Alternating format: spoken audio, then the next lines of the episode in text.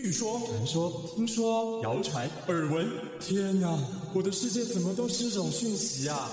您收到过假讯息吗？资讯爆炸的年代，各种真真假假的讯息，我们怎么样才能够聪明不受骗？欢迎收听《新闻真假掰》，假讯息拜拜。我是黄兆辉，这里是由台湾事实查核教育基金会所制作的 Podcast 节目。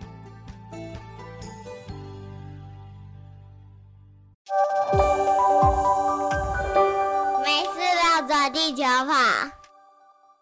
今天呢，要为您连线的是台湾事实查核中心的国际事务经理何惠安。惠安好，赵辉好，听众朋友大家好，我是惠安。我们之后的没事绕着地球跑的单元呢，我都会常常跟惠安连线，带给大家第一手的国际的讯息跟观察。哎，惠安先跟大家自我介绍一下，你现在在德国的什么地方？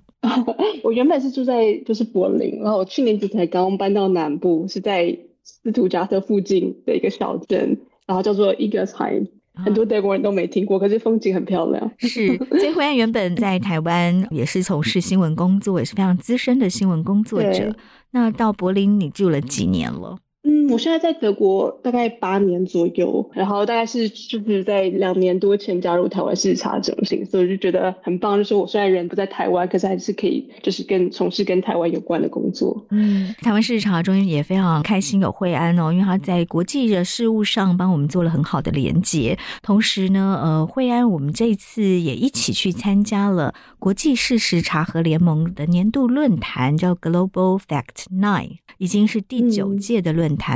惠安之前参加过几次国际事实查核联盟的论坛。嗯，我其实之前有参加过两次，可是那两次都刚好是在因为疫情的关系，所以改在线上。所以今年的这一次也是我就是第一次去参加实体的活动，然后到到挪威奥斯陆。今年的奥斯陆论坛哦，盛况让我非常的惊吓，就是 大家都觉得疫情还很好像还方兴未艾，也不能说方兴，其实已经两年了，但是还还没有终止嘛。但是在挪威奥斯陆的论坛，竟然有来自六十九个国家五百多位的代表出席。真的，真的，原本还想说可能一两百个人，没想到最后到五百个人。对，然后对啊，就是可以看到会场都满满的。是我们在奥斯陆大学的讲堂跟教室上课，嗯、整个教室和讲堂都是塞得满满的 听众哦。对，而且他也也有提到，就是其实，在上一次的实体会议是在南非嘛，二零一九年，然后这次的人数也是上次的，所以真的可以看到事实查核真的组织就是哦蓬勃发展，然后大家大家都对这个领域很有兴趣，这样。是，呃，事实查核的组织，尤其经过这两年疫情的串联，还有俄乌战争，大家一起来对抗，在世界各地流传的，其实都是类似的 假讯息，对不对？我们在疫苗上看到的，在俄乌战争上面看到的很多假讯息，它是呃假影片翻译成十几个国家不同的语言，但是同时是差不多的内容，在各个国家发布。没错，所以才会有这些就是合作的计划。所以当可能，例如说啊，美国查核组织他们查了这个讯息，然后他们放到资料库上的话，那我们台湾这边也可以看到说，哦，原来这个讯息已经在网络上出现，然后我们就可以提高警觉，或者是说我们可以用他们的呃。在他们查核报告使用的方式来参考，然后看怎么去破解这个可能之后在中文世界也会出现的一样内容的谣言。嗯，那今年非常特别的哦，就是呃，在这个国际事实查核联盟的论坛上，大家除了交换事实查核的心得技巧之外，嗯、其实我我自己观察，今年有两大方向哦，是以。以前比较不见得有这么注意的，但是今年有两个大的方向，一个是媒体素养啊，一个是 AI，嗯嗯，对不对？就是 AI 的人工智慧未来可以怎么帮助事实查核？然后另外呢，大家其实也都发现，即使全球的事实查核组织已经串联了，然后很成熟发展了，但是要真正的让每一个人具备媒体素养，哦，才是更重要的解方，对不对？因为假讯息查不生查，那呃。辟谣的速度也远永远赶不上造谣的速度哦，所以一定要让每一个民众都具备有媒体素养，然后自己具备有判读讯息真假的能力，那那才是真正可以抵抗不实讯息。那这一次查核中心很有意义的是，在台湾串联起了几个。事实查核和做媒体素养的生态的伙伴们推广的事实查核和媒体素养的计划，这样子的经验也让 IFCN 国际事实查核联盟看到了。那同时也邀请台湾事实查核中心。在这一次的论坛上发表一场专题演讲，惠安对于这场演讲的主要的内容，跟可不可以也跟听众朋友们来分享一下？尤其是针对银发族的媒体素养该怎么推广？对，我觉得呃，就像赵慧你讲，就是其实现在媒体素养也是一个呃，就是在查组织他们越来越关注的一个点，因为真的就是呃，破谣也是。速度是赶不上传播谣言的，所以还是需要说读者他们自己可以有这个能力去辨识就是讯息。那这次我们被邀请的是讲有关于英法族的媒体素养。那在银发族这一块，又是在可以看到，就是全球查核组织又稍微就是更不了解，说到底要怎么样对比较年长的的读者或是公民来推广这方面的内容，提升他们的技能。最主要是我们这个去年底有一个呃 Google.org 赞助一百万美元这个台湾媒体素养计划的项目，然后我们是介绍说，其中的亮点是说，呃，我们是怎么样做融入式的教学跟草根式的行动，然后来接触就是台湾的一些英法族的读者。因为我们台湾媒体素养计划其实是串联起了很多单位、很多组织一起来共同互相协力。那在我们的这个串联起的组织里面，包括最重要的合作伙伴社区大学哦，在全国有几十所的社区大学，全台湾的社区大学每年有开设一万门的课程，啊，所以它也是我们非常重要的合作伙伴。那我们今年采取的是融入式的课程。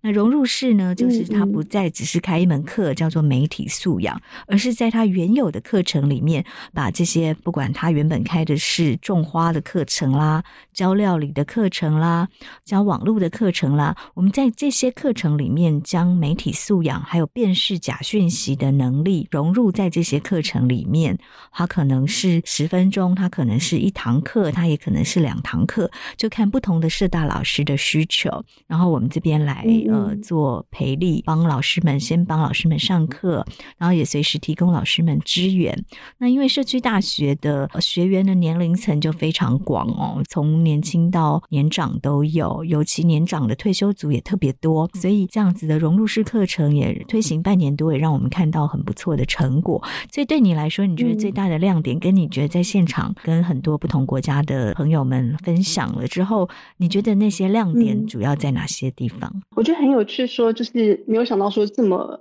呃，不同各式各样不同的学科都可以来融入媒体素养教育。我觉得真的很有意义，就是它不是单开一个，而是说把现有的课程再融入这个概念啊、例如有有关于绘本的课，或是有关于语言学习的课，然后这些很有热情的老师，然后都可以试着把这些内容放进去。就是我印象比较深刻，有个课叫做《大人的绘本时光》，那他本来课程是讲可能是有关于绘本的内容。那我觉得很有意思的是，这个老师他特别挑选一个绘本，是有关于就是谣言传播的故事，叫做《你听说了吗》。然后这个故事是在讲说啊，一个村庄他来了一个新的村民，那大家就在传说这个村民是怎么样的人。那在故事里面的发展就是说，可能每次。大家在传这个传言的时候，每次内容都变得不太一样，然后用这个故事来凸显说，可能呃，当一个传言或谣言它在流传的时候，它可能会怎么改变，然后或者是说，可能因为每个人呃自己呃背景或社会认知的不同，所以听到了不同的的内容。那这个老师他选择了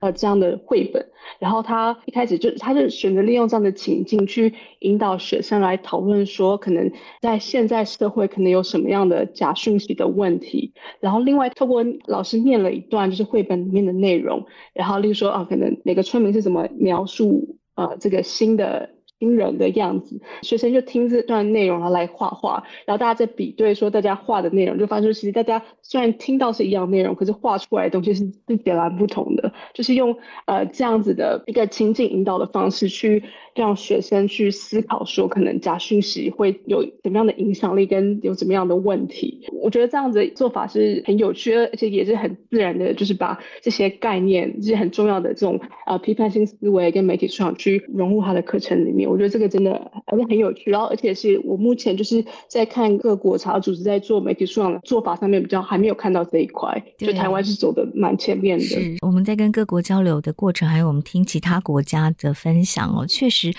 还没有人像台湾是用融入式的哦，然后在社区大学真的能够进入到各个社区里面，而且可以深入到每一堂课里面。嗯、然后因为，对，因为这些社区大学的课原本老师都很专业嘛，因为假讯息其实也就存在各个领域，所以这些老师也是呃，也就可以提醒学员，就是他们那个相关领域的假讯息有哪些，然后可以用哪些辟谣的方式，有哪些呃比较正确资讯的管道。在我们们分享完的时候啊，有别的，例如说波兰或土耳其的查核组织来问我们，然后可能就对我们的做法很有兴趣，然后他们也发觉说，其实啊，虽然我们都是不同文化或是不同的背景，可是其实相关的挑战其实是是一样的，就说啊，怎么样去让年长者的长辈对事实查核或对对媒体素养有兴趣，怎么样让他们去更好的去认识到说，哦，可能你如果没有在收到讯息，可是你随意的分享，或者你还没有确认就就分享出去的话，是会有危险，就